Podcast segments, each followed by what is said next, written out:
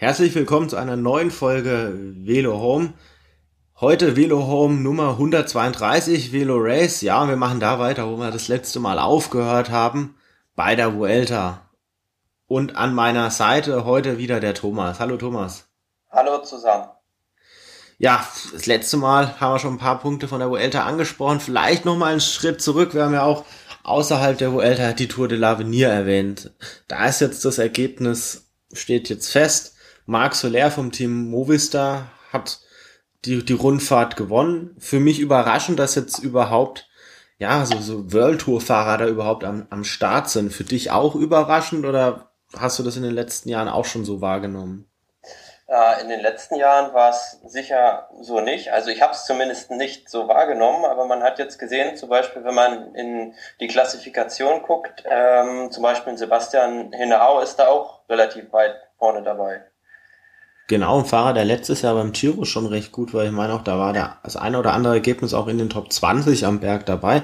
Also kein ganz schlechter Fahrer. Also es scheint da wirklich so, dass die Tour de l'Avenir auch schon für Fahrer, die so ein bisschen, ja, in Anführungszeichen gestanden sind oder schon Profivertrag ganz in der höchsten Kategorie haben, dass es für die nach wie vor dann doch so, so ein großes Ziel ist. Und insbesondere scheint das ja auch ein Ziel vom Team Movistar zu sein. Oder das wird doch wohl hoch angesehen mit Quintana, Ruben Fernandes und jetzt mit Marc Soler hat man da jetzt zumindest ja den amtierenden Tour de l'Avenir-Sieger und die zwei oder zwei der vormaligen äh, Tour-Etappensieger. Da ist man für die Zukunft gut aufgestellt, oder? Ja, und vor allem ist es wieder ein, ein Spanier, den man als hoffnungsvolles Rundfahrtentalent in den Reihen hat. Genau, also wenn man sich, wir haben es letzte Woche schon angedeutet, wenn man da sich mal die, die Siegerlisten der Tour de l'Avenir durchliest, das sind ja wirklich, ist eine illustre Runde. Also Nairo Quintana da vielleicht noch, noch mit der stärkste, den man da nennen darf. Aber jetzt auch so ein Chavez, der hat die Rundfahrt auch gewonnen. Dann Angel Lopez von, von Astana, der die Rundfahrt mal nicht letztes Jahr gewonnen hat oder vorletztes Jahr, ich weiß nicht mehr ganz genau. Aber der hat ja auch schon bei Astana schon das eine oder andere sehr gute Ergebnis auch bei höherrangigen Rennen jetzt gezeigt hat. Darüber hinaus auch so Fahrer wie Bauke Mollema, der ja auch schon äh, die Tour de France recht weit vorne beendet hat, da zu den, zu den allerbesten da gehört, da muss man schon sagen, ja, da sieht's gut aus und gerade Spanien, äh, die haben's ja nötig, ne? Also wenn man sich mal die Fahrer anschaut, da werden doch einige in der nächsten Zeit aufhören, oder?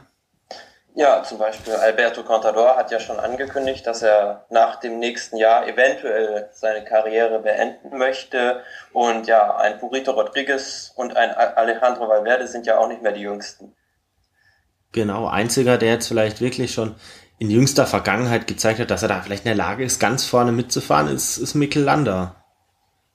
Und ja, der, der ist ja beim, beim Giro ist er ja schon, hat er das bewiesen, ist ganz vorne reingefahren.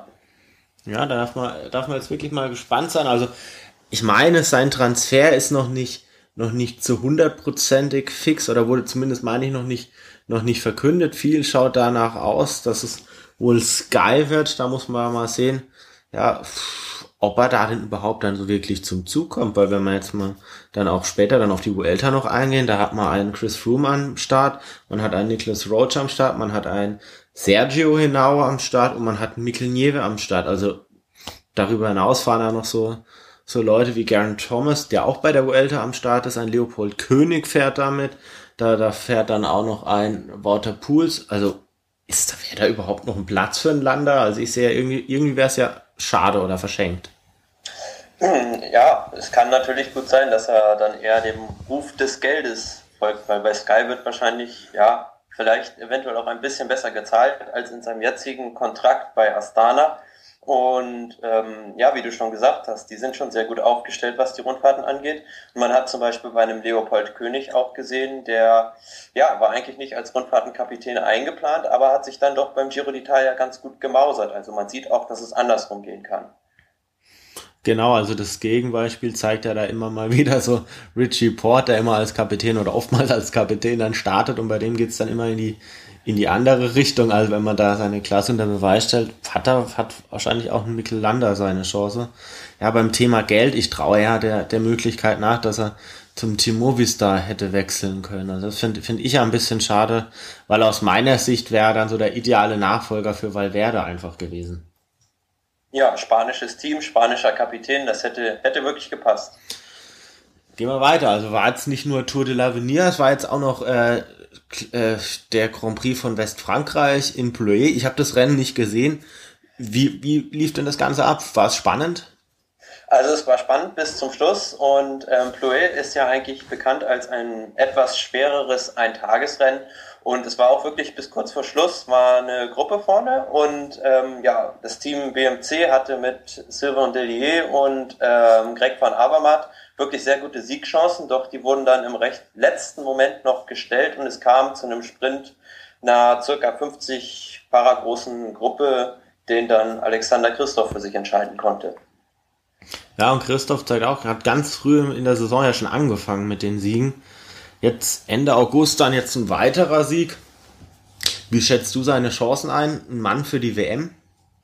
Auf jeden Fall, weil der Kurs in Plouay war, war sehr schwer und ähm, ja, ich denke, der WM-Kurs ist vielleicht nicht so schwer, wie man jetzt im Vorhinein denkt, aber es, ähm, die Fahrer machen halt das Rennen und eine WM wird halt ganz anderes, anders gefahren als so ein Eintagesrennen nochmal.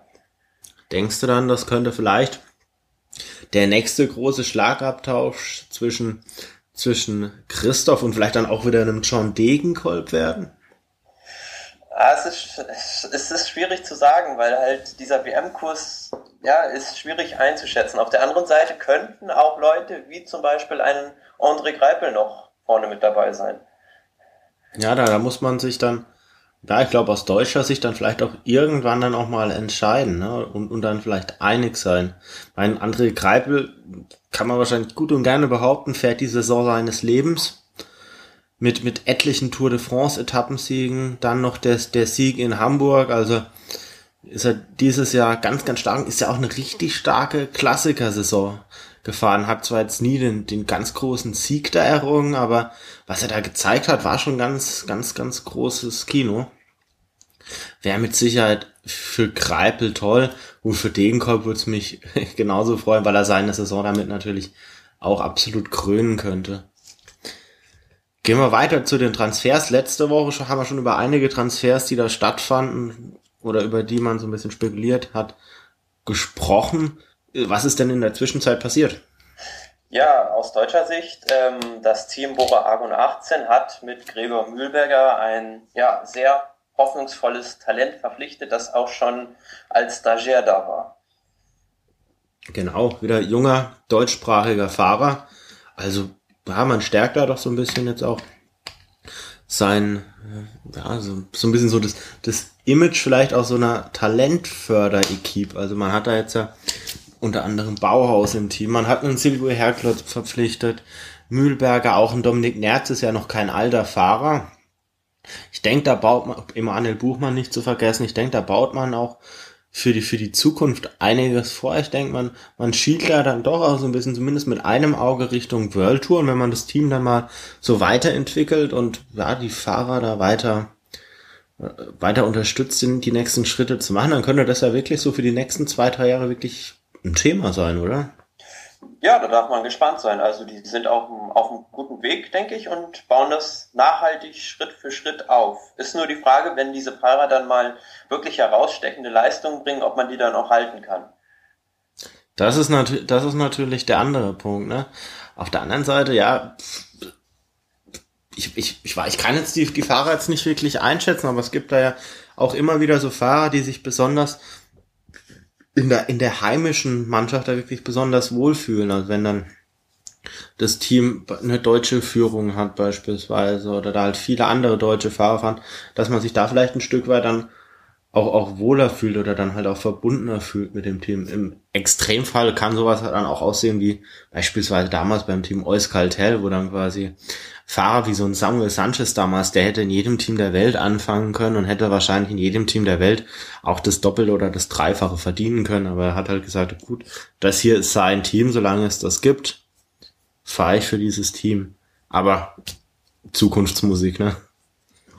Ja, und bei den Transfers, um es noch anzusprechen, ähm, Rigoberto Uran, der wird Ethics Quickstep Richtung Cannondale Garmin verlassen. Genau, und tauscht dann quasi direkt mit Dan Martin, der den anderen Weg geht. Ja, Frage, wer ist da jetzt der Sieger?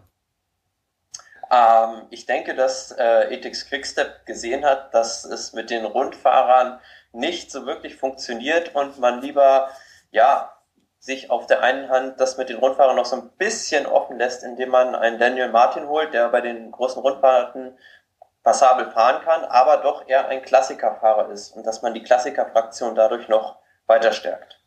Ja, Dan Martin, muss man sagen, hat ein wahnsinniges, einfach auch ein, ein Geschick in strategisch richtigen Momenten da einfach seine Attacke zu setzen, muss man einfach sagen. Er ist jetzt nicht unbedingt der Fahrer, wo ich jetzt sage, der ist der absolut überragende Klassikerfahrer, aber wenn man sich überlegt, er hat schon Lüttich Bastogne Lüttich gewonnen, hat schon die Lombardei-Rundfahrt gewonnen, hat, hat damit ja quasi schon zwei von fünf Monumenten abgeschossen.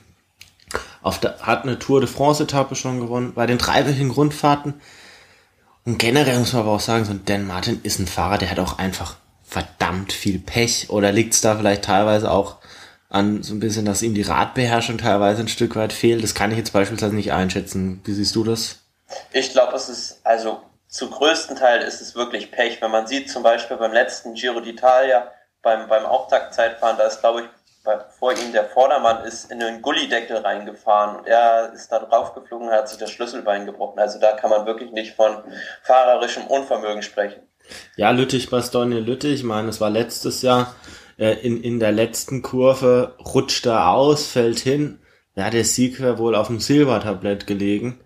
Äh, auch wieder so ein weiterer, ja, Pechmoment. Also muss man schon sagen, es ist fast so eine 50-50 Chance, ob so ein Dan Martin so ein Rennen dann auch wirklich vorne beendet. Bei der Vuelta sah sie auch ganz lange recht gut aus, äh, wo wir dann gleich noch drauf zu sprechen kommen. Also ja, hoffen wir mal im Sinne von Ethics Quickstop, dass er da, oder auch im Sinne von Dan Martin, dass er da in der Zukunft vielleicht das Glück hat, dass ihm in den letzten Jahren als Pech so ein bisschen an den Hacken hing. Gut, gehen wir jetzt wirklich zu Vuelta über. Das letzte Mal hatten wir nach der fünften Etappe Schluss gemacht, die fünfte Etappe. Degenkolb damals geschlagen von Caleb Ewan. Auf der sechsten Etappe, ja, vielleicht eine ähnliche Etappe wie auf Etappe zwei, oder? So von, von der Topografie, von der Charakteristik von der Topografie und ähm, es waren auch die ähnlichen Kandidaten vorne. Nur ich denke, der, der Schlussaufstieg, der war dann vielleicht ja in der Spitze nicht so hart wie, wie auf Etappe 2 noch.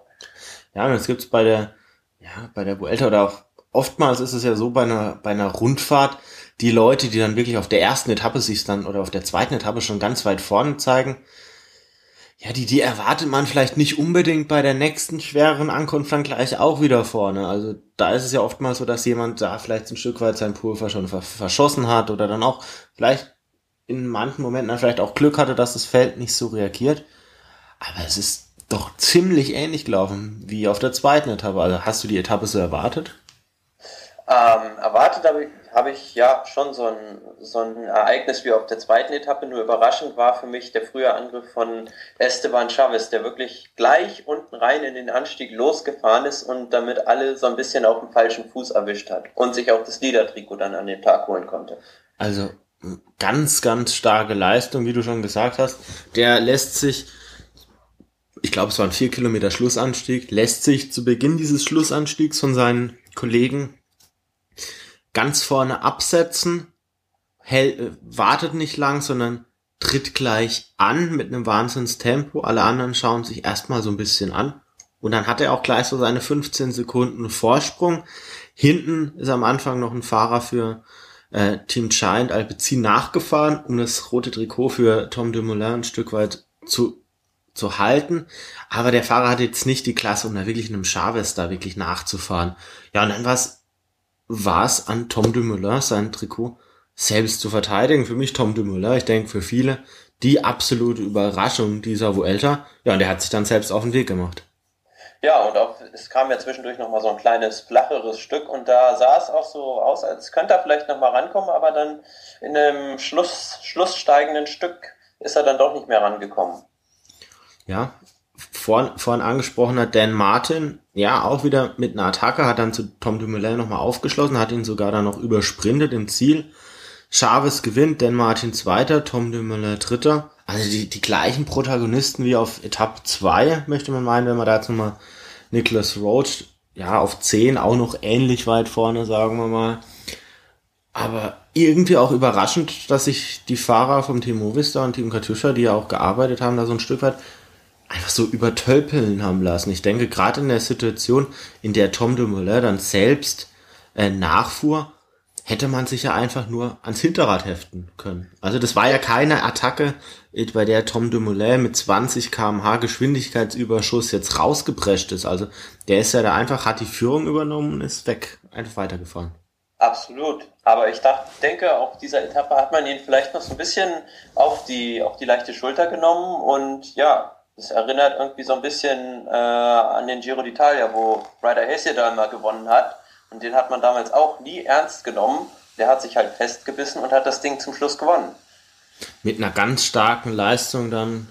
Ich meine, es war dann auf dem Stilf Sayoch dann ganz am Ende, wo er wirklich auch überragend gefahren ist, ne? Was ihm, ja, was ihm keiner zugetraut hätte. Ja, und ja, Tom de Molay mit einer klasse Leistung. Man hat ihn unterschätzt die Abstände waren jetzt nicht unbedingt groß, aber er hat gezeigt, ja, mit ihm ist auch hier noch zu rechnen. Und ich denke, selbst danach hätte man noch sagen können, gut, vielleicht so vier Kilometer Anstiege, die liegen ihm. Jetzt gab es am nächsten Anst am nächsten Tag, ja, wir haben es im Vorfeld ein bisschen angedeutet, die erste richtige Bergankunft. Also mit einem langen Anstieg, zwar jetzt im Schnitt nicht ganz so steil, weil da eben auch ein kleineres Flachstück in der Mitte war aber dann doch mal mit 15 Kilometer Länge dann doch was, wo auch mal was hätte gehen können. Wie hast du die Etappe erlebt? Ja, durchgekommen ist mal eine Ausreißergruppe, wo es bis zum, bis zum Schluss auch wirklich heiß herging um den Sieg.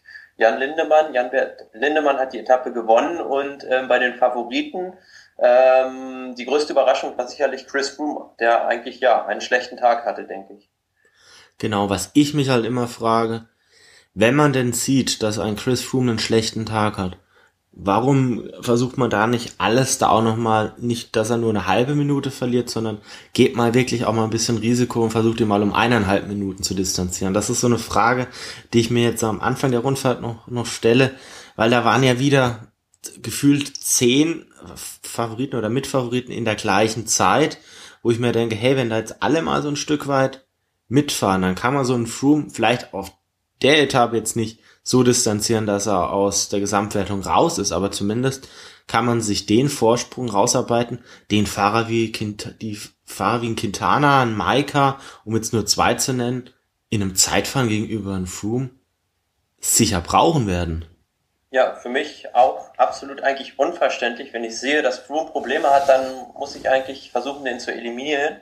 Der Einzige, der es der wirklich sofort, als Froome Probleme hatte, losgefahren ist, voll rausgebrettert ist, war Fabio Aro, der dann auch ein bisschen was rausfahren konnte. Ja, also es sah ganz, ganz stark aus, die Attacke. Im ersten Moment dachte ich, wenn der das Tempo jetzt durchhält, dann holt er noch den Sieg. Also das waren zwar dann, es war nicht mal mehr ein Kilometer, aber sah am Anfang schon ziemlich stark aus, der Antritt. Hinten raus ist, nicht wirklich, ist er nicht wirklich eingebrochen, aber wurde noch ein bisschen langsamer, also hat im Ende am Ende sieben Sekunden auf die Mitfavoriten da jetzt gut gemacht. Was das jetzt wert ist, wird man jetzt noch sehen. Allerdings, ja, für mich eine verlorene oder eine vergebene Chance. Man hätte da deutlich mehr rausholen können. Und ja, Überraschung nach wie vor. Tom Dumoulin fuhr da einfach so wieder mit. Er als letzter der Favoritengruppe, als jetzt ohne da jetzt selbst zu attackieren, aber mit einer ganz, ganz starken Vorstellung wieder und man hat mehr und mehr den Eindruck, erlangt, ja, das könnte so ein Fahrer sein, mit dem man sich da länger beschäftigen muss. Ja, auf der Etappe habe ich auch nicht, eigentlich nicht damit gerechnet, dass er da noch mithalten kann. Was für mich auch noch ein bisschen überraschend war, war die Tatsache, dass äh, mit Mikkel Jewe und äh, Nicolas Roach zwei, ja, in Anführungsstrichen Helfer von Chris Froome freie Fahrt hatten und nicht auf ihn warten mussten. Kannst du dir vorstellen, dass es vielleicht, also Chris Froome ist ja wirklich ein absoluter Computerfahrer, sagen wir es mal so. Er, er schaut da auf seine Zahlen, die er erfüllt und die pedaliert er da jetzt ab. Meinst du, dass vielleicht in so einem Moment er, er da auch selbst sagt, ja, ich, ich weiß jetzt, ich muss den und den Rhythmus fahren, wenn ihr euch da jetzt zurückfallen lasst, macht ihr meinen Rhythmus vielleicht, wenn ich da jetzt euch versuche am Rad, am Rad dran zu bleiben, macht, macht man da vielleicht eher den Rhythmus ein Stück weit kaputt? Oder? Ja, okay. Es waren natürlich, glaube ich, nur noch zwei oder drei Kilometer bis ins Ziel. Von daher, ja, war es wahrscheinlich dann, dann nicht so tragisch. Ansonsten lässt man sich ja auch dann als Helfer zurückfallen, falls mal irgendwie der Kapitän Platten hat oder irgendeine andere Panne hat. Oder aber, ähm, was man auch schon gesehen hat in Alp d'Huez, äh, falls Chris Froome mal Hungerast hat. Also von daher war es wahrscheinlich nicht so dramatisch, weil wirklich nur noch zwei bis drei Kilometer bis ins Ziel zu gehen waren. Ja, jetzt muss man dazu sagen, so ein Sergio Henao ist jetzt auch nicht meilenweit hinter ihm gewesen. Also der wäre vielleicht dann auch noch zur Stelle gewesen. Ne? Also wäre jetzt nicht ganz weg gewesen. Aber ja, bei Froome, da werden wir gleich, wahrscheinlich gleich noch drüber sprechen. So diese Szene, dass er erstmal abgehängt wird, hat man in den nächsten Etappen ja dann nochmal gesehen. Gehen wir aber erstmal bei der nächsten, weiter zur nächsten Etappe. Und das ist eine Etappe, auf der wirklich sehr, sehr viel passiert ist. Also ich habe die Etappe leider nicht live sehen können, habe mir dann nur ein Stück weit die Zusammenfassung angeguckt und habe da so ein paar schreckliche Bilder gesehen. Willst du es einfach mal zusammenfassen? Ja, es war die Etappe nach Murcia ähm, in die Heimat von Alejandro Valverde. Äh, um es vorwegzunehmen, er hat die Etappe nicht gewonnen. Ja. Ähm, es gab so einen kleinen, ja, was heißt einen kleinen, es sah auf, der, auf dem Profil aus wie ein kleiner Anstieg, der sich letztlich dann doch äh, als ziemlich schwierig herausstellte. Der wurde zweimal befahren. Und das Problem dabei war eigentlich ähm, die Abfahrt, die, die relativ gefährlich war, wo es dann auch ja, viele, viele Stürze gab. Ich glaube, glaube, von Kennedy Garmin hat es da den Haus relativ schwer erwischt und dann gab es auch noch so Bilder von vom Rojas, der auch aus Murcia kommt, ähm, der da unter die, sogar unter die Leitplanke geschlittert ist. Und ähm, dann, ja, ich glaube, es war bei einer Ortsdurchfahrt, ähm, da hat es dann relativ weit vom Ziel noch einen Massensturz gegeben. Ja, und da sind ähm, einige Favoriten sogar, sogar ausgeschieden. TJ van Garderen musste die Rundfahrt aufgeben, auch ein Daniel Martin. Und ja, den schwersten Unfall hatte eigentlich ähm, Chris Bockmanns, der nach wie vor im, im Koma liegt. Ja, hart. Also zu Beginn der Rundfahrt ist es anscheinend gut achtet, habe vielleicht nicht mehr ganz zu Beginn, aber ist so Rundfahrten mit so ganz vielen Radrennen oder mit vielen Rennfahrern, das ist einfach auch ein gewisses Risiko da. Vor allem, wenn das Klassement noch nicht so absolut gemacht ist. Viele Fahrer haben sich auf der Etappe wahrscheinlich Chancen ausgerechnet. Hat mich so ein bisschen von der Anzahl an Fahrern, die betroffen waren, so ein Stück weit an die Tour-Etappe erinnert, als es da äh, mit dem Ziel Mourdehui quasi da losging oder da halt geendet hat und da auch etliche große Namen da betroffen waren. Damals ja mit Cancellara und dann auch Dumoulin. Ja, die, die, die Sache mit Peter Sagan habe ich dann im Nachgang nochmal verfolgt. Er hat da wohl daraufhin auch das Rennen beendet, hat eine Strafe aufgebrummt bekommen, weil er wohl äh, dem Motorradfahrer da hat einen Tritt angedeutet. Ich glaube, zugetreten hat er nicht er hat auf, er hat auf das medizinische Auto eingeschlagen und äh, ja, einen Tritt gegen den Motorradfahrer angedeutet. Aber es war auch in, dem, in der Wiederholung und in allen möglichen Videos nicht genau zu sehen, ob da jetzt wirklich Peter Sagan von dem Motorrad äh, zu Sturz gebracht wurde. Ja. Gut. Ich denke mal, ein Stück weit muss man vielleicht auch da sehen, in der Motivation macht man, oder wenn das Adrenalin dann da ist, macht man vielleicht manchmal auch Dummheiten. Peter Sagan, der macht das jetzt nicht zum ersten Mal bei der Tour, gab es ja mal eine ähnliche Situation, als er, meine ich, mit einer Trinkflasche geschmissen hat. Aber ja, er hat sich natürlich große Chancen ausgerechnet, bei der Etappe wieder zuzuschlagen. Ja, und die Etappe ähm, endete dann schließlich in einem Sprint. Also das Team Track ist dann wirklich, äh, hat sich vorne eingespannt, einmal zu Beldia und ähm, hat dann das Ganze für einen Sprint organisiert und Jasper Stuyven hat die Etappe gewonnen, trotz der Tatsache, dass er sich das Kahnbein gebrochen hat. Ja, auch im Nachhinein, wenn man sich das anschaut, er sprintet da, reißt die Arme in die Luft, alles scheint gut zu sein, dann äh, nach der Etappe, Diagnose Kahnbeinbruch, er muss das Rennen beenden. Also ich weiß nicht, ob dann die Schmerzen auch erst nach der Etappe wirklich kamen, als dann das ganze Adrenalin mal draußen war aus dem Körper. Das kann ich mir schon vorstellen, ähm, weil ich glaube, es war vor zwei oder drei Jahren, wo, wo Toni Martin bei der Tour auch so schwer gestürzt war und dann ist er, glaube ich, aber auch noch die Etappe zu Ende gefahren und ähm, ist dann mit dem Kahnbeinbruch ausgestiegen. Ja, ansonsten, ja, Jasper Stuyven hatte in der Vergangenheit bei der Vuelta schon die eine oder andere Etappe relativ weit vorne beendet. Zum Sieg hat es noch nicht gereicht. Auf Platz zwei Pio Bilbao vom Team Caja Rural, die sich auch sehr offensiv zeigen, kommt man so ein Stück weit auch erwarten. Also letztes Jahr mit Luis Leon Sanchez da ja noch das Bergdeko gewonnen, dieses Jahr mit Oma Freiler auch auf ja vielleicht auf einem guten Weg. Da wird sicherlich morgen da ähm, der Weg für geebnet werden, wer da wirklich nach wie vor dann noch ja zu den Favoriten gezählt werden darf. Ja, und was, was ich mir im Vorfeld gedacht habe, ja gut, vielleicht hätte das ja auch so eine Etappe sein können für John Degenkolb. Woran ist es gescheitert? Ähm, es ist ja letztlich daran eigentlich gescheitert, dass dann doch der, das Rennen zu schnell gemacht wurde. Also ich denke, er hätte, hätte eine gute Chance gehabt, wäre es nicht so hektisch geworden durch die Stürze und dann letztlich auch das hohe Tempo. Ja, und was man, was man auch sagen muss, also die Sprints bei der, bei der Vuelta sind doch im Regelfall auch irgendwie recht planbar, oder? Man, man sieht da doch oftmals so die gleichen Leute vorne. Mit, mit Sparalli da dabei, Tosh van der Sonne, Julien Simon, Peter Seri, Rojas, alles Fahrer, die dann auch auf späteren Etappen noch relativ weit vorne mit dabei sind. Da, ja, sagen wir mal, mal so, für so Tippspiele ist es recht einfach. Das sehe ich, sehe ich bei meinem Tippspiel bei Team Toto, das ich zurzeit spiele, dass man da ja relativ leicht also sichere Leute im Sprinter einfach einfach nennen kann. Sparalli, ja, um es vorwegzunehmen, hat schon auf zwei, drei Etappen da gute Leistungen vollzogen und dann ja, hat es dann auch mal noch zu einem Sieg dann gereicht, wo wir jetzt später noch zu kommen. Also MTN wieder mit einer ganz starken Leistung, auch weil Louis Mentions, der bei der Tour ausgestiegen ist, jetzt bei der Vuelta, zeigt, dass er da doch die Kilometer, die er bei der Tour gesammelt hat und vielleicht auch, also davon profitiert und vielleicht auch vom frühen Ausstieg, oder? Ja, auf jeden Fall. Und ähm, anderer Sprinter, der noch zu nennen ist, der aber auch die Vuelta aufgeben musste, war natürlich Nasser Buani. Also der ja, hat auch eine, eine Seuchensaison hinter sich.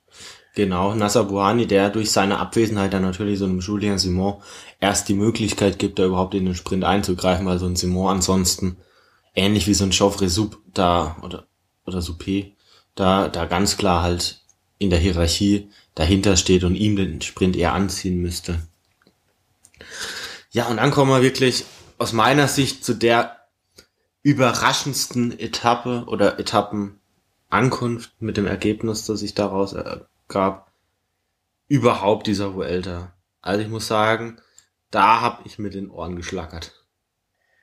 Ja, ich auch. Und äh, es war ja wieder so eine, ja, es war keine richtige Bergankunft, aber es ging einige Kilometer zum Schluss dann doch bergauf und ähm, ja, Chris Froome, der sah erst so aus, als würde er wieder zurückfallen, aber dann ist er doch wieder nach vorne gekommen und sah auch bis kurz vor Schluss wie der sichere Sieger aus.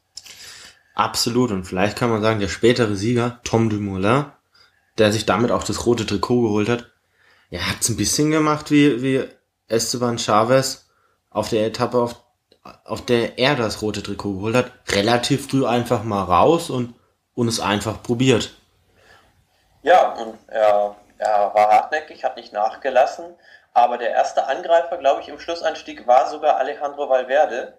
Genau. Ähm, der hat sich aber beziehungsweise hat sich dadurch, glaube ich, selber ein bisschen übernommen und ein bisschen abgeschossen. Und ich fand die Taktik jetzt nicht so ganz nachvollziehbar. Ja, das kennt man ja bei Timo Vista, dass da nicht alles immer so ganz nachvollziehbar ist. Er hat es wohl im Endeffekt damit erklärt, es gab auf der Etappe einen Sturz, bei dem er sich auf die Schulter gelegt hat, hatte da wohl Schmerzen und ist dann in den Anstieg erstmal relativ schnell und von vorne reingefahren ein Stück weit, um sich da einfach auch selbst zu testen, inwieweit es geht. Hat da natürlich bestimmt einiges an Körnern liegen lassen, kam jetzt nicht so ganz weg, also nicht so, dass man sagen kann, er hatte da jetzt so, so einen Abstand. Wurde dann wieder eingeholt und hat hinten raus dann, ja, einiges an Zeit dann nochmal noch mal eingebüßt. Ich meine, so, so 20 Sekunden waren es, glaube ich. Er kam dann am Ende zeitgleich mit Quintana rein, aber ja, spätestens auf der Etappe hat man dann wirklich so gesehen, okay, wie sind denn so die, die Kräfteverhältnisse? Also ein Aru, diesmal nicht ganz vorne mit dabei, den hätte ich im Vorfeld sogar ein bisschen stärker eingeschätzt. Froome wieder ganz vorne mit dabei. Tom Dumoulin hat Froome am Ende nochmal stehen lassen, hätte ich auch nicht mehr mit gerechnet. Und Rodriguez auch wieder ganz vorne mit dabei. Maika gewohnt stark. Also es, man muss echt sagen, diese Vuelta ist für mich bis jetzt die mit Abstand spannendste Rundfahrt dieses Jahres, weil gefühlt noch zehn Fahrer diese Vuelta gewinnen können, je nachdem in welche Richtung es geht. Auf jeden Fall. Also es sind noch sehr, sehr viele Kandidaten, die man, die man für den Sieg im Auge haben muss. Und nach der Attacke von Froome es für mich eigentlich, also war für mich eigentlich klar, dass Rodriguez diese Etappe gewinnen wird, weil der hat sich am Hinterrad von Froome festgebissen und normalerweise bei so einer Ankunft äh, hat, hat ein Froome gegen Rodriguez mit dessen Sprint keine Chance. Aber ja, der ist überraschend dann doch auch noch weggefallen und Dumoulin hat von hinten alle überholt, was sie nicht gedacht hätte.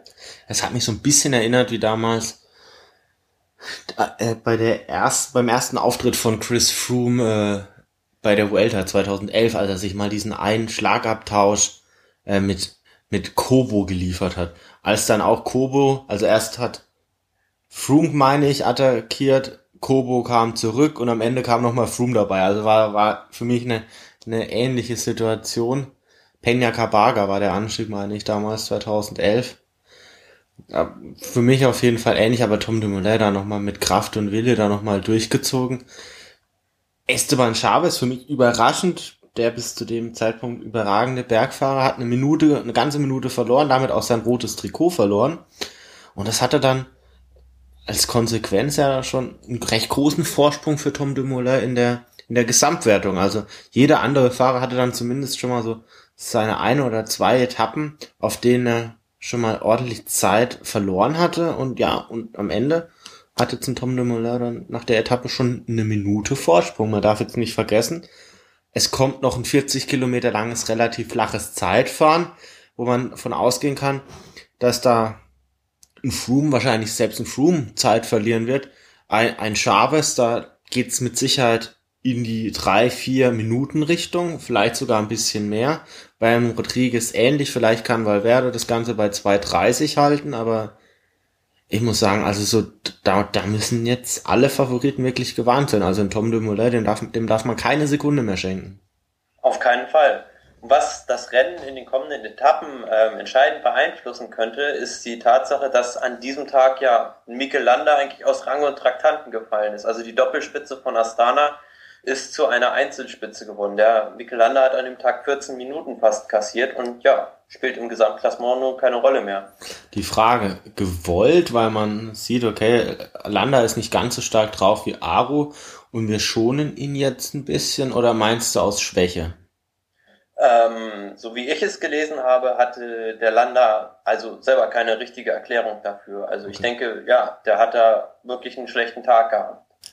Okay. Auf der anderen Seite gibt es natürlich Möglichkeiten. Zum einen als Helfer und ja, gut, will ich jetzt noch nicht ganz vorwegnehmen, gehen wir vielleicht dann erst auf die nächsten Etappen ein oder nochmal kurz zu der Etappe, Luis Mantius, auch wieder mit einer ganz starken Vorstellung. Also man kann da wirklich MTN Kubeka für diese Saison wirklich nur ein Lob aussprechen, was sich dann vor allem dann auch auf der nächsten Etappe, ich habe es vorhin so ein bisschen schon gespoilert, nochmal gezeigt hat. Christian Sparalli gewinnt einen Sprint vor John Degenkolb. Was ist denn da los?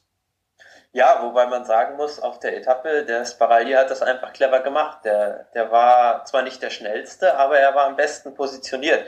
Und ja, letztlich muss man eigentlich sagen, dass John Degenkolb sich das Ding selber ein bisschen verbockt hat. Er war der schnellste, aber er war schlecht positioniert, war eingebaut und kam dann auf den letzten Metern nicht mehr ganz ran. Also wäre die Ziellinie 50 Meter weiter hinten gewesen, hätte wahrscheinlich John Degenkolb gewonnen. Wahrscheinlich mit zwei Längen Vorsprung. aber wahrscheinlich, ja. Ja, und ähm, das war dann auch so die erste Etappe, wo man dann ein Stück weit dann auch intern so ein bisschen Kritik dann an Degenkolb dann auch geäußert hat. Äh, die ganz schnellen Leute, muss man sagen, fehlen bei der Vuelta. Also da ist jetzt kein Cavendish, da ist jetzt kein Kittel dabei, Christoph ist da jetzt nicht am Start. Also eigentlich optimale Besetzung für Degenkolb. Selbst ein Sagan ist ausgestiegen, ein Buhani ist nicht mehr dabei. Also ich dachte eigentlich, okay, gut, das ist jetzt, da wird jetzt der rote Teppich ausgerollt. Selbst der rote Mann, Tom Dumoulin, hat da die, die Nachführarbeit geleistet. Also es, der Weg war bereitet und Tom Dumoulin hat ja dann im Nachhinein auch gesagt, oder wurde zumindest so übersetzt, dass John Degenkolb nicht gewonnen hat, das sei eine Schande. vielleicht, ich weiß nicht, wie er es meint, dass, dass vielleicht ist es Kritik an John Degenkolb oder einfach dafür, dass sie so viel gearbeitet haben, dass das Ergebnis einfach äh, zu wenig ist als das, was sie sich ausgerechnet hatten. Aber ja, ich glaube, das wird auch an John Degenkolb nagen, oder? Ich glaube ja, der, der musste da teamintern natürlich ziemlich Kritik einstecken, weil es war ja der Wahnsinn, was die an dem Tag gearbeitet haben. Also man muss mal vor Augen führen, der eigentliche Sprintanfahrer Meskets, der ist, glaube ich, schon zehn Kilometer vom Ziel oder so, hat der schon als letzter Mann fast angefangen zu arbeiten und dann ist sogar noch ein Tom Dumoulin selbst gefahren, um alles zusammenzuhalten. Und dann ja, muss John Degenkolb natürlich liefern, was er nicht, was er nicht getan hat, weil er schlecht positioniert war. Genau, auf der anderen Seite, ins Baralli hat jetzt davon von, von profitiert. Jens Zemke ist überglücklich. Vielleicht jetzt das Thema nochmal. MTN ist doch wirklich der Wahnsinn, was die dieses Jahr, was die dieses Jahr leisten. Also da haben sie wirklich mit einem Cummings einen Sieg bei der Tour de France. Sie haben jetzt mit Baralli einen Sieg bei der Vuelta. Ganz, ganz stark. Vor allem, weil sie jetzt ja auch noch oder weil, sie damals ja auch noch äh, das Bergtrikot eine Zeit lang trugen. Jetzt bei dieser Rundfahrt jetzt mit Meintjes sind auch noch ein Mann, der der realistische Chancen auf Top Ten hat und in den Bergen, je nachdem wie es sich entwickelt, auch mal vielleicht eine Etappe abschießen könnte. Also die haben sich jetzt diese dieses Jahr wirklich festgebissen, haben ja auch relativ viele junge Fahrer noch dabei. Auf jeden Fall, wobei man von der Ursprungsidee, denke ich, ein bisschen abgekommen ist, nämlich nur mit afrikanischen Fahrern das Ganze zu gestalten. Und es sind jetzt doch mit, mit Cummings, mit Sparaldi, ja, Fahrer, die Sieger einfahren, die, ja, nachträglich dazugekauft wurden. Ja, stimmt schon, ja. Ja, auch Borson Hagen, klar, ist auch so ein, so ein Fahrer. Dieses Jahr sind ja sehr, sehr viele Sprinter einfach auch dazugekommen. Tyler Farrer ist ja auch noch so ein Mann, Matthew Goss ist noch ein Mann. Ja, Ziolek, ja, leidet so ein Stück weit an der, an der, an den vielen Sprintern. Ja, hast natürlich schon recht. Auf der anderen Seite gibt's dann immer, immer noch diese afrikanischen Fahrer, die sich relativ gut schlagen. Also mit manches angesprochen, dann Tekla Hamanot. Kudos ist noch ein sehr, sehr junger, Ma äh, sehr, sehr junger Fahrer.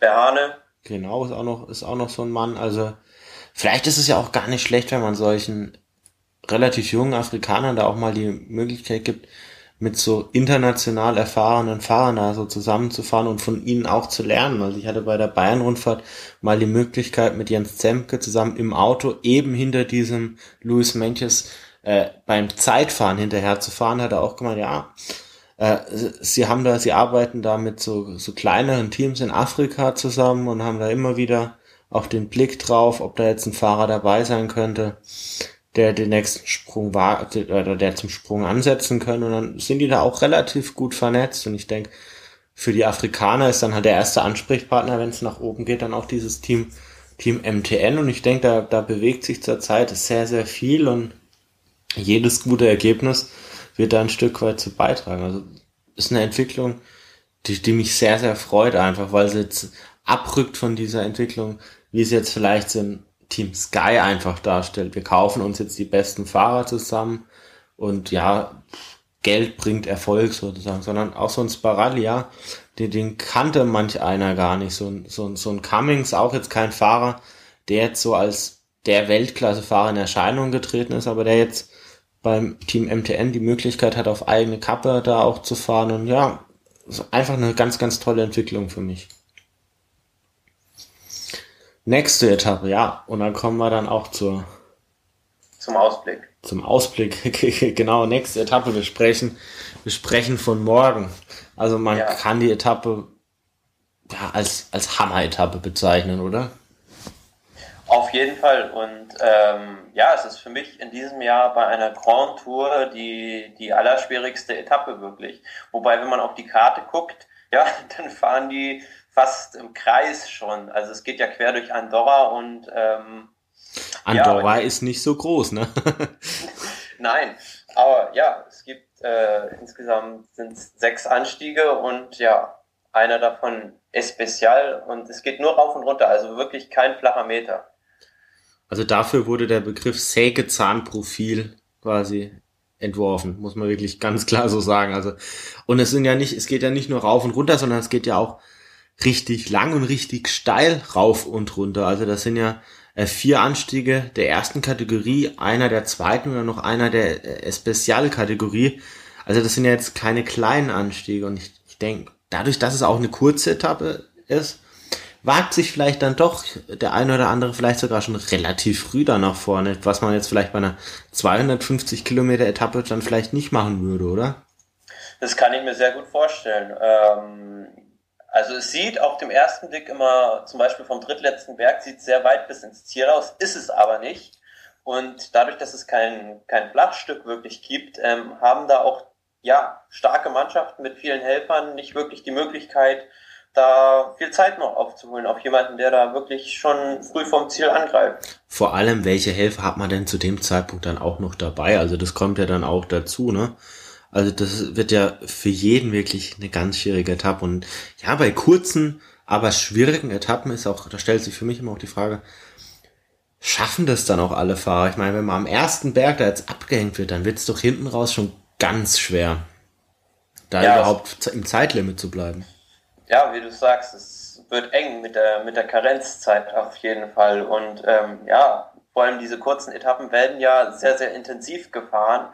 Aber ähm, ja, die Karenzzeit bleibt sich letztlich, letztlich eigentlich gleich. Was ich mir gewünscht hätte von dieser Etappe, wäre, dass die Etappe am vorletzten Tag stattfindet, muss ich sagen. Dass jeder ja. quasi mit offenem Visier schon fahren muss. Ja, das, das wäre ganz schön gewesen. Oder vielleicht nach, nach einer ersten richtig entscheidenden Bergankunft, so dass wirklich es mehrere Teams gibt, die zum Handeln gezwungen sind und nicht so wie jetzt ist es ja eigentlich so, dass wir eine Pattsituation haben. Also es ist keiner dazu gezwungen, wirklich in die Offensive zu gehen. Und na, es ist vielleicht eine Befürchtung, aber ähm, Fahrer, die auf so einer Etappe wirklich, von denen ich viel erwarte, wie Nairo Quintana zum Beispiel, da könnte ich mir vorstellen, dass der sich dann doch sagt, ja gut, ich ich warte vielleicht noch mal lieber ein bisschen zu. Aber es ist dann vielleicht eine verlorene Chance für ihn.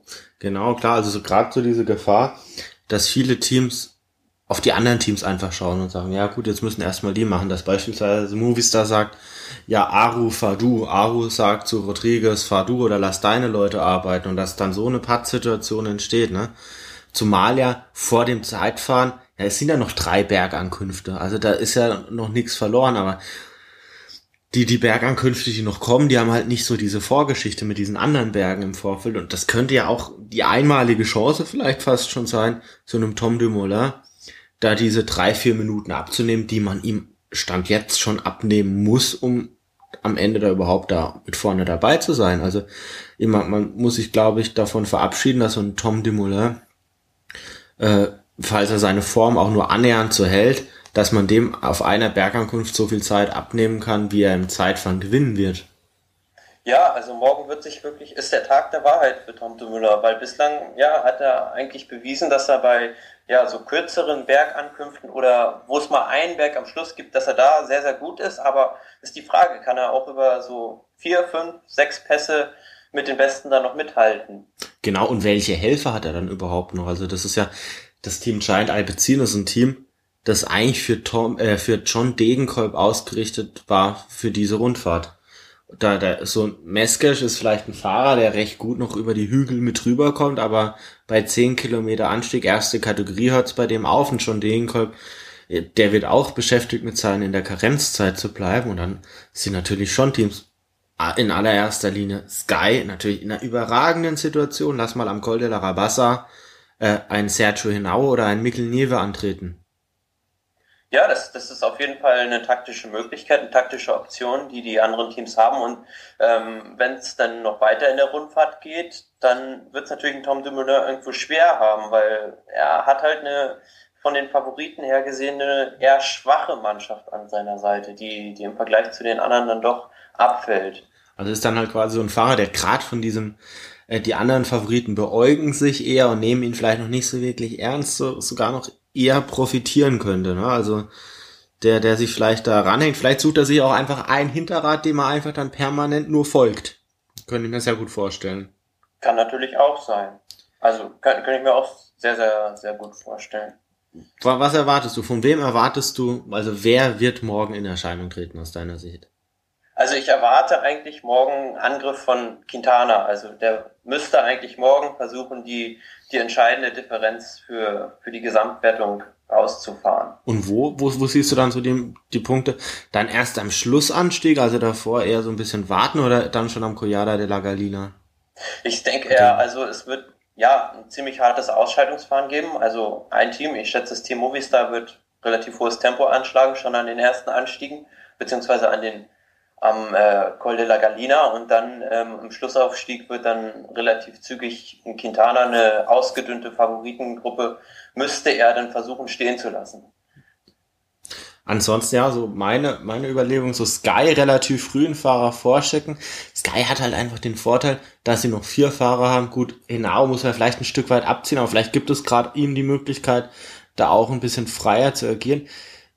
Nieve ist noch relativ nah dran, den könnte man aber auch gut da in die Attacke schicken. Der hat es beim Giro ja schon in der Vergangenheit gezeigt, dass er so lange Fluchten auch super im Griff hat. Also kein Fahrer, der sich jetzt da auf drei Kilometern mal komplett verausgabt, sondern so ein Fahrer, der einen Angriff über mehrere Anstiege da auch durchziehen kann. Ich weiß gar nicht mal, welche Etappe das damals war, aber das war, war eine ähnliche Etappe, die er damals beim Giro, meine ich, gewonnen hat. Es war beim, war das beim Giro 2011 war das, glaube ich, nach Val di Passa. Das kann sein, aber das war, ich glaube, auch eine, eine Etappe mit sehr vielen Anstiegen und auch genau, sehr, ja, sehr schwer. Ja. Also, was, natürlich, was natürlich morgen sehr, sehr spannend wird, ist die Tatsache, dass heute ein Ruhetag war. Man ja. hat ja bei der Tour de France gesehen, nach dem ersten Ruhetag hat Chris Froome die Tour de France quasi entschieden. Und da ist auch immer die Frage, wie kommt da jeder Fahrer aus dem Ruhetag überhaupt raus?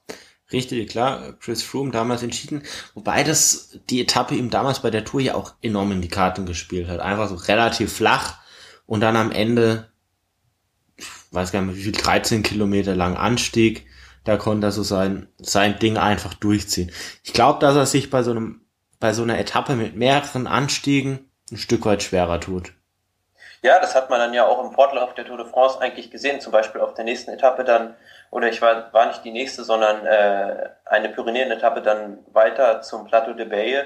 Da waren Froome dann auch bei weitem nicht mehr so dominant und die anderen, die reinen Kletterer, die, ja, waren dann ebenbürtig mit ihm. Genau, weil Froome aus meiner Sicht, er ist einfach, er ist kein wirklicher Instinktfahrer, er ist taktisch auch aus meiner Sicht kein guter oder kluger Fahrer. Er ist ein Fahrer, der rein nach PC fährt und ich denke, dass morgen die Taktik und die Strategie eine große Rolle spielen werden. Ich, da schätze ich ihn einfach nicht so stark ein, weil äh, es ist aus meiner Sicht, wenn am Col de la Rabassa jetzt ein halbwegs gefährlicher Fahrer angreifen würde, äh, ist es einfach nicht kalkulierbar, wie es ausgeht.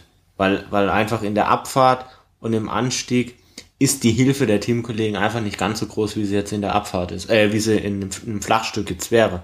Und Flachstücke gibt's morgen einfach nicht. Also wenn man da mal einen Vorsprung hat, ist es schwer auch mit Hilfe der äh, Teamkollegen da überhaupt was zu, zu reparieren. Und da bin ich, bin ich wirklich mal sehr gespannt. Vor allem auch wie, wie Sky das Team intern löst, ob jetzt Froome jetzt wirklich absolut zurück ist oder ob man da jetzt wirklich sagt, wir fahren das Ganze jetzt dann doch eher nochmal so mit so einer halben Doppelspitze fast. Also dass, dass Roach jetzt doch noch eine absolut freie Rolle hat, weil man vielleicht sagt, gut, bei Froome ist immer noch das Risiko da, dass er mal wieder so einbricht und dass es dann das nächste Mal richtig bitter wird. Also ich erwarte morgen zumindest bei einem Favoriten, dass er mindestens fünf Minuten frisst. Also dass morgen sich da der ein oder andere Favorit da wirklich rausschießt. Ja, wobei man beim, Team Sky in den letzten Jahren eigentlich auch gesehen habe, hat, dass die eigentlich immer nur eine und dieselbe Taktik haben. Also die fahren mit viel Geschwindigkeit alles von vorne und hoffen, dass dann alle bei Froome vom Hinterrad platzen. Also weiß ich nicht, ob die dann morgen was anderes zeigen werden. Ja, ich, ich glaube, dass Froome sich nicht in dieser Favoritenrolle sieht. Ich glaube, die waren morgen vielleicht dann auch eher so ein bisschen abwarten. Ich denke, der Mann, der heiß ist auf morgen, ist Rodriguez. Also das ist eine Etappe, auf die er sich freut, wie man so, so hört. Das ist eine Etappe, an der er so ein bisschen so, sogar mitgewirkt hat. Und ja, er hat die ganze Etappe ja eigentlich äh, fast gestaltet. Also äh, war damit mitverantwortlich dafür, wie die Etappe aussieht. Ja, und er hat auch das Team, das ihn da so unterstützen kann. Dani Moreno vielleicht noch ein bisschen hinter seinen Möglichkeiten. Aber ich gehe davon aus, dass ein Rodriguez natürlich wir haben seine Zeitfahrschwäche angesprochen, auch ein Fahrer ist, der, der morgen definitiv was probieren muss. Also da, da hilft jetzt auch kein Verstecken. Also dann, wenn da jetzt morgen nichts, nicht wirklich was kommt, dann ist vielleicht ein bisschen hochgegriffen, aber dann kann er das Podium fast schon, fast schon vergessen vielleicht. Also, Wobei er, er momentan von den anderen Favoriten her gesehen sogar in der Pole Position ist. Also, hinter Tom Dumoulin.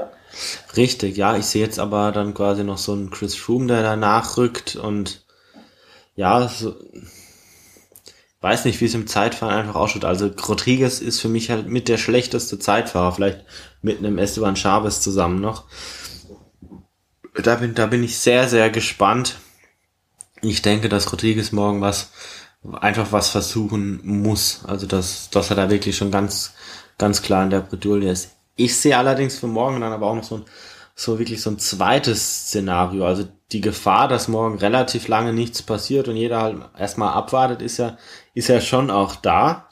Und dann gibt's ja auch einige Fahrer, die morgen, jetzt vielleicht aus der zweiten oder dritten Reihe ganz schön motiviert sind, da was noch zu reißen. Also Bergtrikot, der Fahrer, da glaube ich, brauchen wir uns nichts vormachen, der Interesse am Bergtrikot hat, muss morgen in die Gruppe gehen. Also da, da liegen so viele Punkte auf dem Weg. Wer es morgen nicht versucht, der ist eigentlich schon fast raus aus dem Rennen. Da erwarte ich einen Oma Freile vorne in der Gruppe. Ja, und Fahrer, die vielleicht auch eine Möglichkeit haben, so ein Pierre Roland beispielsweise, da hat man ja noch gar nichts von gesehen. Aber so ein Fahrer, der bei der Tour de France schon, schon das Bergtrikot, meine sogar gewonnen hat und da auch dieses Jahr auch wieder in die Erscheinung getreten ist im Kampf um die Punkte, dass das, er ist weit genug weg im Gesamtklassement, der hatte mit, hätte mit Sicherheit eine Möglichkeit. Auch so ein Mikkel Landa, da ist natürlich die Frage, inwieweit so ein Aru den da jetzt mitfahren lassen würde, aber so ein, so ein Landa für eine Etappe, Bergtrikot und vielleicht Etappensieg könnte auch ein persönlicher Abschied sein, oder? Von, von der, von der Astana-Mannschaft. Könnte ich mir schon gut vorstellen. Also, dass er sich jetzt als Ziel gesetzt hat, er möchte selber noch eine Etappe gewinnen und dann, ähm, ja, wenn es geht, irgendwie Fabio Aro zum, zum Podium zumindest verhelfen. Genau, zumal jetzt so, wenn so ein, so ein Lander da jetzt vorne mit dabei wäre, ne, hat man es ja schon beim Giro gesehen, dass der mitunter ja, wenn dann von hinten, wenn hinten die Post abgeht und vorne noch dabei ist, ja dann auch Helferdienste verrichten könnte. Man hatte das ja dieses Jahr auf der Etappe gesehen, als dann als er dann mit, mit Sakarin dann quasi, als er da die, die, die Faxen dicke hatte und einfach gesagt hat, okay, Sakarin, wenn du, wenn du jetzt nicht mehr helfen willst, dann, dann, dann fahre ich halt auch nicht mehr und hat dann hinten raus noch für Aro gearbeitet, vielleicht auch was für morgen, dass man vielleicht erstmal auf die Karte Landa für Etappensieg setzt und wenn dann hinten die Post abgeht, dass man dann vorne noch einen ganz, ganz starken Helfer mit dabei hat. Also aus meiner Sicht zumindest denkbar. Und zumal ja morgen könnte man sich richtig theoretisch den Draht aus den Ohren fahren, weil am nächsten Tag steht ja keine wirkliche Bergetappe an. Genau, also am nächsten Tag, ja, nennen wir es eine reine Sprintankunft. Das ist zwar ein Anstieg, meine ich, der zweiten Kategorie, relativ früh im Rennen, aber ja, Fahrer wie so ein John Degenkolb, der, der, ganz ehrlich, er muss noch eine Etappe gewinnen, sonst Sonst ist er wahrscheinlich bei der WM so am Boden zerstört, dass er vielleicht nicht mal aufs Rad kommt. Also da wünschen wir ihm da auch rein für, für das Selbstvertrauen Richtung WM, dass er da noch eine Etappe gewinnt. Ist natürlich dann auch schon wieder die Frage, ne? Tom Dumoulin im roten Trikot. Ob man da jetzt wirklich im Sprint da voll hinterherfährt oder ob man nicht lieber sagt, ja gut, schenken wir mal so eine Etappe ab oder warten wir mal, wer wer da vielleicht mitfährt. Vielleicht kann man ja auch mal so ein, so ein Team MTN jetzt mittlerweile dazu bewegen, hey, ihr habt eine Etappe gewonnen mit Sparali, fahrt doch jetzt auch mal mit. Also wäre ja auch denkbar. Es hängt wirklich alles davon ab, denke ich, wie sich Tom Dumoulin morgen schlägt. Also sollte er wirklich so stark sein und äh, das rote Trikot verteidigen oder zumindest, sage ich mal, ja, mit einer Minute in Schlagdistanz bleiben zu den anderen Favoriten, dann, dann wird man, denke ich, auch bei Giants so ein bisschen die Sprinterambitionen von John Degenkolb zurückfahren und sagen, ja, pass auf, du musst halt gucken, dass da eine andere Mannschaft eventuell die Kastanien aus dem Feuer holt und die Ausreißer zurückholt. Richtig, genau. Also ich, ich, bin, ich bin da sehr gespannt. Ich habe im Vorfeld dieser, äh, dieser Etappe eigentlich schon gedacht, gut, okay, gut, da werden jetzt einige Sprinter im Vorfeld aussteigen, aber danach kommen halt wirklich zwei Etappen, wo man als Sprinter sogar noch eine Chance hätte. Von daher werden sich da wahrscheinlich einige noch durchquellen und dann vielleicht danach erst die Rundfahrt verlassen. Also ich rechne da fast damit, dass ein Degenkolb dann, ja, die nächsten drei Etappen noch macht und danach aufhört. Dann kommen ja dann noch mal ein paar Bergankünfte. Und dann gibt's vielleicht auf der Schlussetappe in Madrid dann vielleicht die Möglichkeit für, für, für, für Meskesch da auch nochmal selbst in Erscheinung zu treten. Also wäre aus meiner Sicht zumindest denkbar. Oder denkst du, dass, dass da jetzt Degenkolb jetzt bis zum Ende die Duelta mitfährt? Ich denke schon, dass der, dass der bis zum Ende durchfahren wird. Also, ja, wenn es nicht mit dem Etappensieg klappt, dann wird es auf jeden Fall in Madrid noch einen Massensprint geben, denke ich, und den möchte er sich nicht entgehen lassen. Ja, und dafür muss er dann morgen aber auch in der Karenzzeit ankommen. Also ich denke, die, die Chancen dafür sind gut. Also das trauen wir ihm schon zu. Da gibt es einige Fahrer, die vielleicht mehr kämpfen müssen.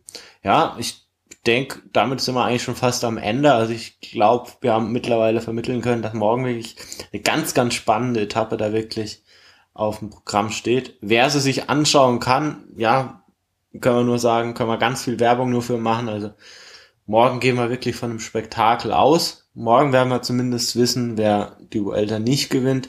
Vielleicht spitzt sich's auch zu auf so einen Zwei- oder einen Dreikampf. Also es wird aber dann auch morgen erst ersichtlich sein. Ich denke, morgen könnte echt so eine Etappe sein, wo es dann nicht mehr um Sekunden geht, sondern ein Stück weit auch um Minuten. Und nach morgen wird das Feld einfach so ein Stück weit sortiert sein. Ich glaube, da, daraus kann dann auch so eine Spannung entstehen, wenn, wenn, wenn man dann mal zwischen Platz eins und Platz zehn in der Gesamtwertung vielleicht mal acht bis zehn Minuten hat, ergeben sich vielleicht sogar schon wieder Möglichkeiten, dass der ein oder andere bei einer anderen Ankunft vielleicht mal attackiert und man ihn sogar fahren lässt. Also da könnten sich dann einige Verschiebungen im Nachgang ergeben. Gut, aus deutscher Sicht morgen nicht wirklich viel zu erwarten, oder? John Degenkolb. Ja. Ist, ist, er, ist er der einzige Fahrer, wirklich? Äh, ich habe nicht genau geguckt. Ich, ich muss zu meiner Schande gestehen, ich weiß es jetzt leider auch nicht. Auf, ja, Bora ist, ist nicht am Start. Fährt Christian Knes, ich, Markus Burger ist raus. Genau, Knesi müsste noch dabei sein. Ja, und ja, vielleicht morgen in so einer, in so einer taktischen Position, dass er vielleicht früh in eine Attacke geht, um dann vielleicht später nochmal in der Abfahrt oder kurz am Berg da nochmal zu helfen. Vielleicht eine Möglichkeit. Ansonsten müssen wir, wenn es um deutsche Erfolge geht, glaube ich, auf erstmal auf andere Rennen hoffen. Die Zeit von Degenkolb kommt vielleicht übermorgen. Vielleicht, ja. Okay, Thomas, dann bedanke ich mich für deine Zeit. Ich bedanke mich auch bei allen Hörern, die jetzt live dabei waren für die Zeit. Die die, die Folge werden wir jetzt im Laufe des Abends oder vielleicht auch des frühen Morgens dann noch online stellen. Und wir sind ganz gespannt, wie das jetzt morgen jetzt weitergeht. Ich denke mal, die nächste Folge werden wir ja, vielleicht am Freitag quasi dann vor dem nächsten Block der Bergetappen nochmal durchgehen. Ich weiß nicht, wie das bei dir dann zeitlich noch ausschaut. Freitag wäre das eine Möglichkeit. Ja, genau, das würde sehr gut passen. Ja, dann hätten wir die zwei vermeintlichen Sprintetappen da noch abgedeckt, könnten noch über die ja, über die Erwartungen für die, für die zweite oder dritte Woche dann sprechen. Okay, gut, dann bedanke ich mich bei allen Hörern. Nach wie vor gilt natürlich, wie schon mehrfach gesagt, falls ihr Anregungen, Kritik habt, immer raus damit. Wir sind ständig im Begriff, uns da ein Stück weit zu verbessern, uns auch zu, zu professionalisieren. Also sind da wirklich dankbar auch für jeden Kommentar. Ja, und soweit wünsche ich dann eigentlich allen nur noch ganz, ganz viel Spaß bei der weiteren Vuelta. Dankeschön. Ciao, ciao. Ciao, ciao.